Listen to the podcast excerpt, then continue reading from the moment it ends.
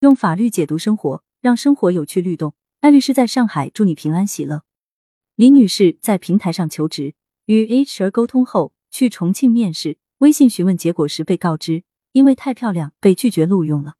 网传截图显示，HR 微信回复女生说：“他们说你太漂亮，又高大上，不太适合。”女生疑惑问道：“做事情怎么能看外表呢？” HR 称：“漂亮女人不可靠。”女生回复：“这太不合理了吧？我做事很可靠的，公司可以根据表现考察我啊。”HR 则表示：“不是不可靠，是容易跟别个跑。”女生愤怒说道：“这是工作，不是谈恋爱。”目前，该公司还未向李女士做出回应。那么，女生该如何维护自己的合法权益呢？首先来看一个问题：容貌属于就业歧视的范畴吗？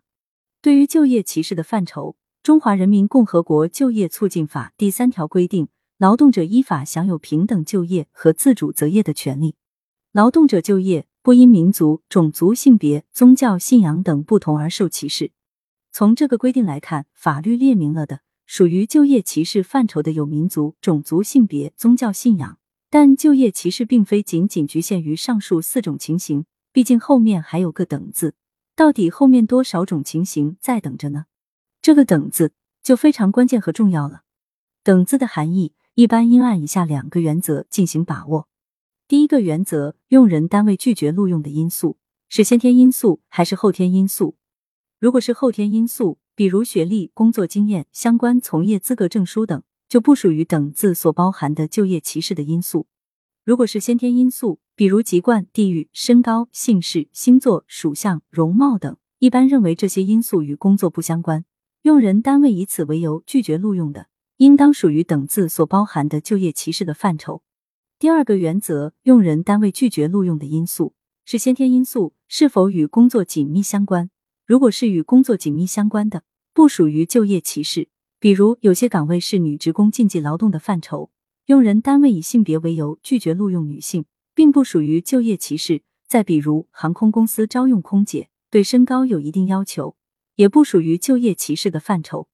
就本案来说，用人单位拒绝录用李女士的原因是太漂亮，因为容貌与工作不相干，就构成了就业歧视。不过需要注意，就业歧视是相对的。不是绝对的，比如前面说的，航空公司招用空姐，对身高有一定要求，是因为与工作紧密相关，不属于就业歧视的范畴。例如，空姐的工作中有一项任务是需要帮助乘客放行李，身高达不到要求，就无法为乘客提供有效的服务。但是，一般公司招聘前台时，如果将身高设计为招录条件，就会被认为是就业歧视。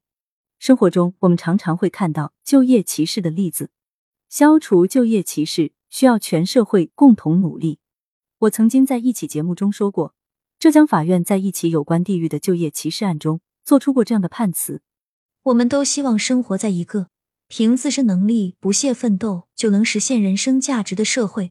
这不仅需要从法律制度层面规范用人制度，消除一切影响平等就业的制度障碍和就业歧视，更需要在每一个劳动者心中。培育相互尊重、宽容、多元的社会文化。你觉得这个判词怎么样呢？欢迎留言讨论，关注主播，订阅专辑不迷路。下期我们接着聊。